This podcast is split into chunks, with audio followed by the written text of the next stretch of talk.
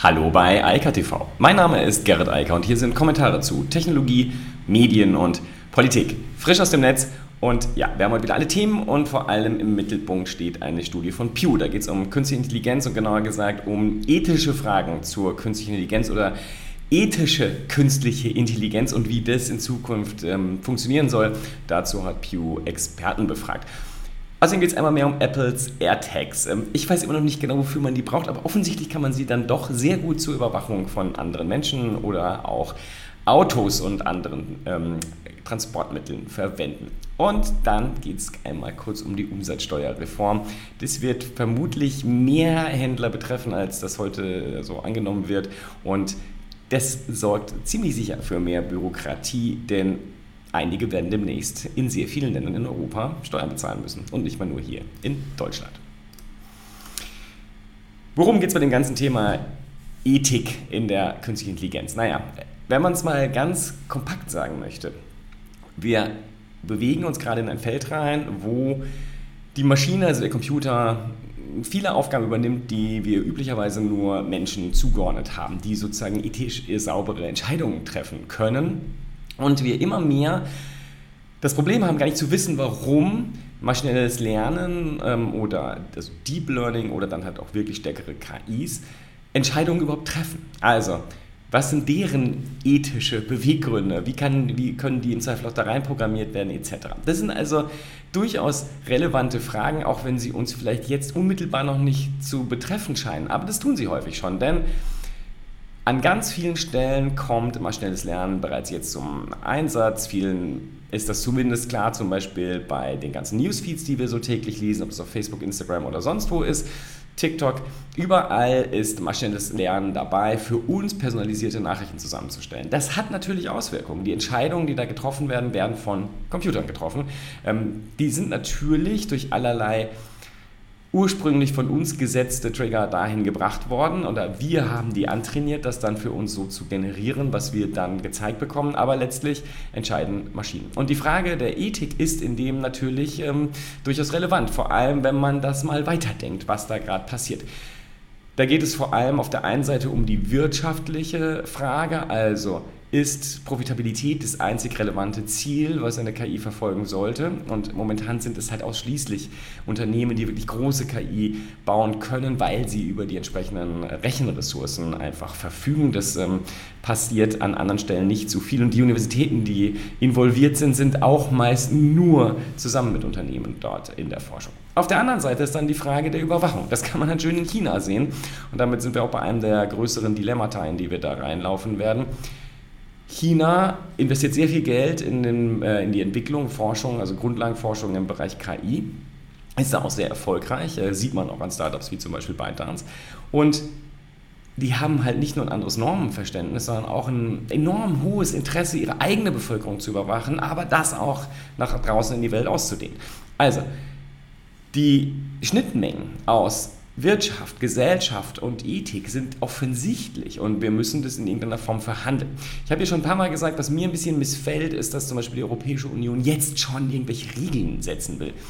Das halte ich für verfehlt, weil wir gar nicht wissen, was da kommt und wie sich das dann konkret ausgestaltet. Ich bin der Überzeugung, das sollte man immer anhand dessen machen, was auch tatsächlich funktioniert. Wie sehen denn das jetzt die Experten, die hier von Pew befragt wurden? Und ähm, das Problem ist, die offenbaren und sagen ähm, aus ihrer Perspektive, also Leute aus der Wissenschaft und die halt sehr eng in dem Bereich arbeiten, sagen 68 Prozent, wir werden bis 2030 keine, also ethisch funktionierenden AIs haben. Ja? Also Ganz im Gegenteil, die meisten der KIs, die da unterwegs sind, werden das nicht haben. Also werden keine ethischen Prinzipien als Grundelement beinhalten.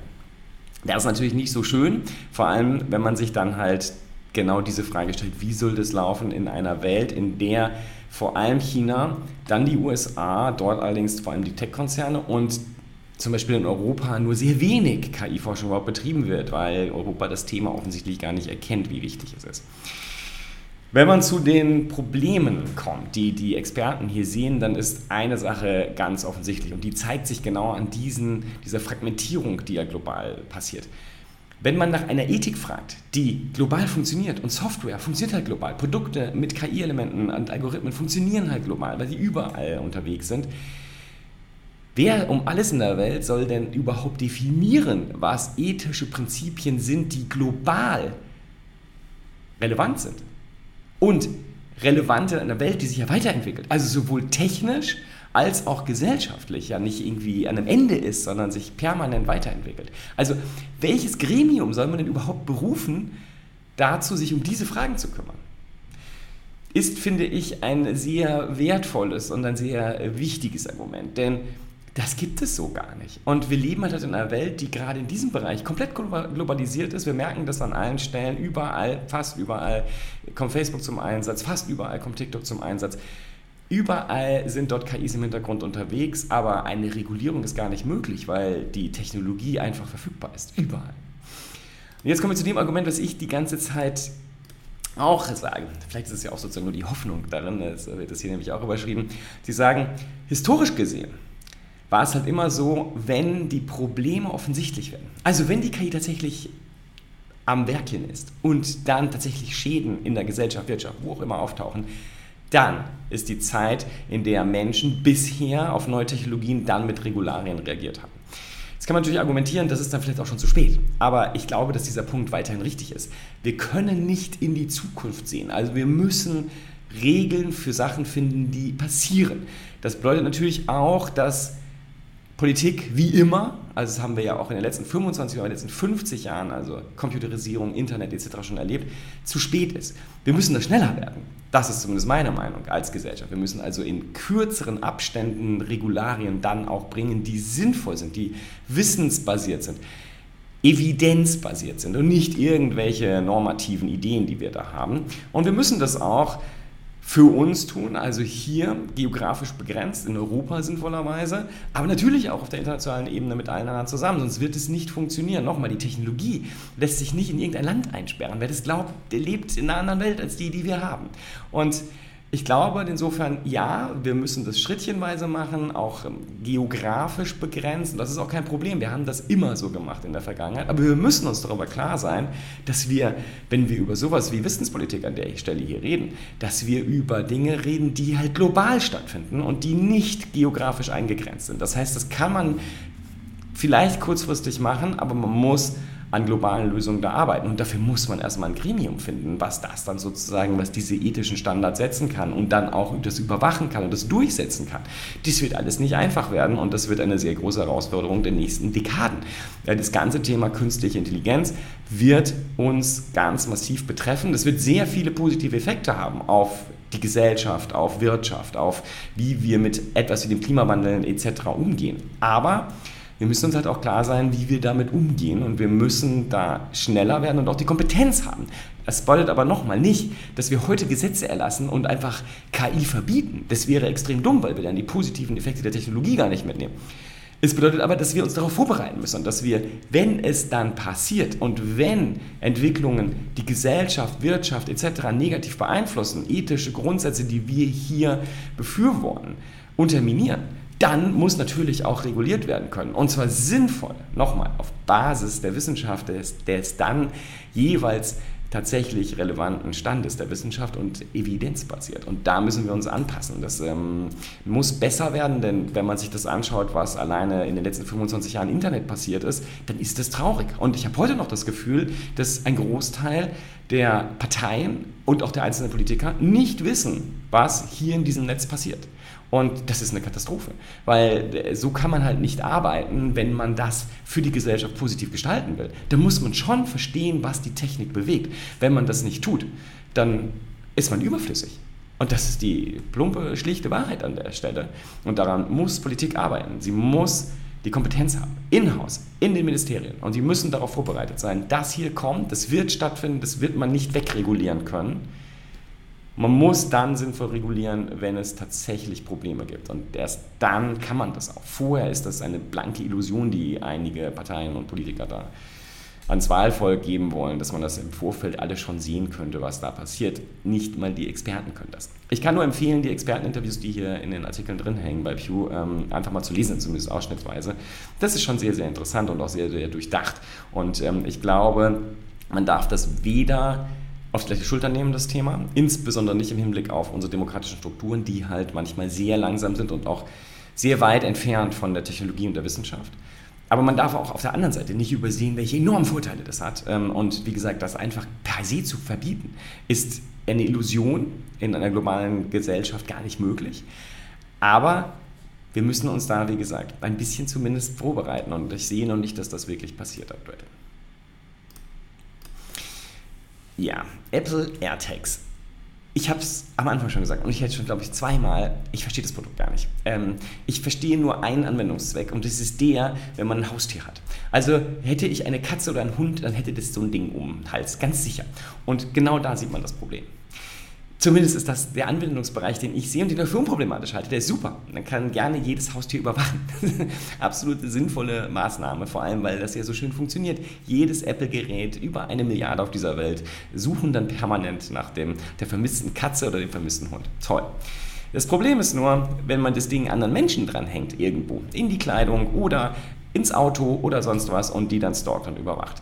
Dann ist das ein ganz bitterer Fakt. Und was Heise jetzt sagt, ist, das ist völlig problematisch möglich. Ähm, das Problem ist sozusagen, sind die Android-Nutzer. Natürlich kein Problem, jeder darf ein Android-Gerät benutzen, aber die Android-Geräte erkennen die Dinger halt nicht. Beim iPhone ist es so, oder bei jedem Apple-Device, das erkennt fremde AirTags. Heise sagt so, das dauert manchmal auch bis zu acht Stunden, bis es dann Alarm steckt und sagt, hier ist ein Gerät in der Nähe, aber es erkennt die und sagt, hier ist, du bewegst dich mit einem AirTag, willst du das eigentlich? Ist das deiner? Willst du den mal hier konfigurieren? Dann kann man das Ding halt, ähm, naja, entsorgen. Wenn man aber ein Android-Nutzer ist, da kriegt man das gar nicht mit. Und dafür gibt, hat Apple dann ja eine Technologie eingebaut, nämlich einen Lautsprecher. Und das Gerät gibt dann ab und zu Töne von sich, wenn derjenige, dem das Gerät gehört, nicht in der Nähe ist, um auf sich aufmerksam zu machen, damit andere halt auch zum Beispiel den verlorenen Schlüssel oder was auch immer die Katze erkennen. Es ist leider sehr einfach, mit einer kleinen Bohrung den AirTag funktionsfähig zu halten, den Lautsprecher aber auszuschalten. So, und genau dem Zeitpunkt, sagt Heise, haben wir einfach eine Situation, da kann ich das Ding jedem mitgeben und den permanent überwachen. Und die, dieser Akku da drin hält, eine Stunde, äh, hält ein Jahr oder sogar länger. Das geht nicht. Und da muss sich Apple eine Lösung äh, für ausdenken. Und äh, Apple sagt dann so Heise, ja, ja, aber das kann ja niemand. Also es ist so kompliziert, das kriegt niemand hin.